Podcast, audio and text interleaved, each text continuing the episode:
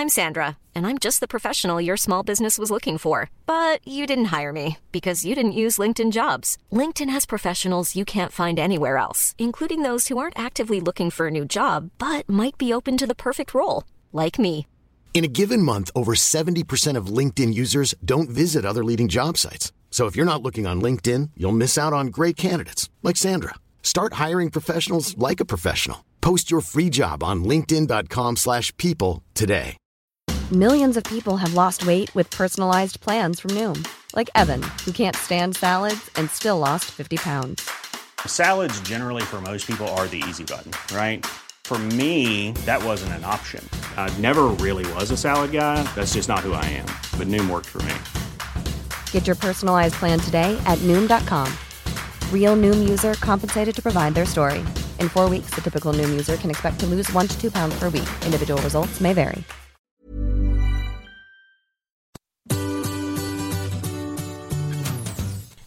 C'est Adeline et Régis. et vous écoutez Anglais pour voyager, le podcast qui va vous donner toutes les bases d'anglais pour pouvoir découvrir le monde.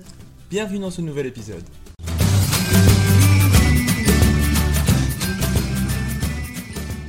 Bonjour et bienvenue dans ce nouvel épisode. Aujourd'hui, on te propose un exercice de compréhension à l'audition. On va utiliser plein d'éléments que tu as appris lors des précédents épisodes du podcast.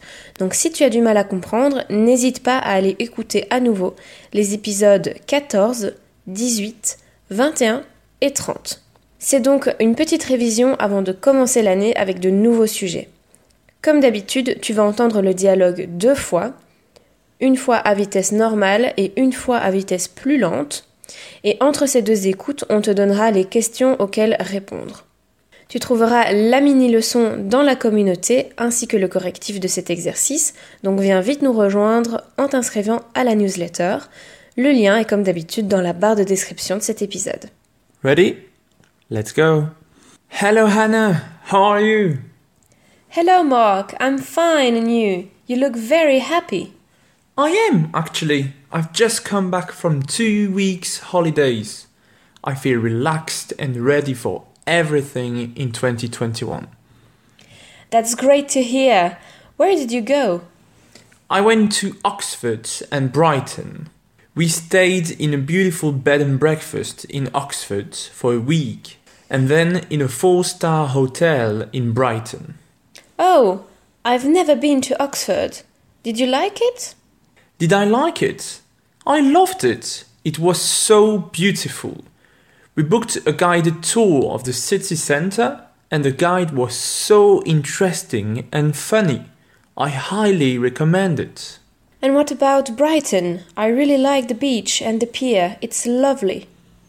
Yes, indeed, it is. But the weather was not so good. It was rainy the first three days, and then it was okay. It was cloudy but dry, so we could enjoy the city and the beach a little.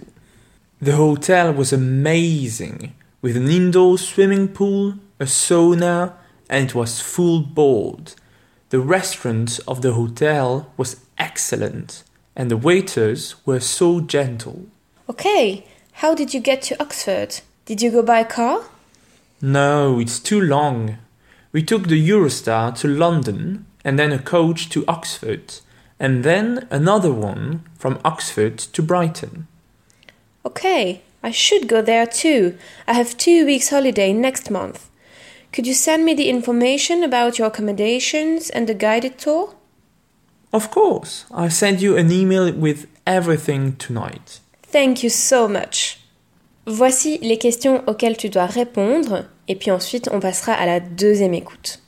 Première question. Où est parti Marc en vacances? On te demande deux destinations. Deuxième question. Combien de temps est-il resté sur place et où logeait-il? Attention, sois précis dans ta réponse. Troisième question. Comment s'est-il rendu sur place? Quatrième question. Qu'a-t-il aimé au premier endroit? Cinquième question. Comment était la météo dans le second lieu? Pendant toute la durée de son voyage Sixième question. Qu'est-ce qui était compris dans le prix du deuxième logement? Et enfin, dernière question. Que demande Anna à la fin du dialogue? C'est parti pour une deuxième écoute de façon un peu plus lente. Si jamais tu as vraiment de la difficulté, n'hésite pas à mettre pause dans l'épisode ou à revenir sur la conversation juste après. Si tu veux en apprendre encore plus et plus rapidement, n'oublie pas que tu peux suivre notre formation Apprendre l'anglais pour voyager en une semaine. Le lien se trouve en description de l'épisode. Hello Hannah. How are you? Hello Mark. I am fine. And you? You look very happy. I am, actually. I've just come back from two weeks' holiday. I feel relaxed and ready for everything in 2021. That's great to hear. Where did you go? I went to Oxford and Brighton. We stayed in a beautiful bed and breakfast in Oxford for a week, and then in a four star hotel in Brighton. Oh, I've never been to Oxford. Did you like it? Did I like it? I loved it. It was so beautiful. We booked a guided tour of the city center, and the guide was so interesting and funny. I highly recommend it. And what about Brighton? I really like the beach and the pier. It's lovely. Yes, indeed, it is. But the weather was not so good. It was rainy the first three days. But then it was okay. It was cloudy but dry, so we could enjoy the city and the beach a little. The hotel was amazing with an indoor swimming pool, a sauna, and it was full board. The restaurant of the hotel was excellent, and the waiters were so gentle. Okay. How did you get to Oxford? Did you go by car? No, it's too long. We took the Eurostar to London and then a coach to Oxford and then another one from Oxford to Brighton. Okay. I should go there too. I have two weeks holiday next month. Could you send me the information about your accommodations and the guided tour? Of course. I'll send you an email with everything tonight. Thank you so much.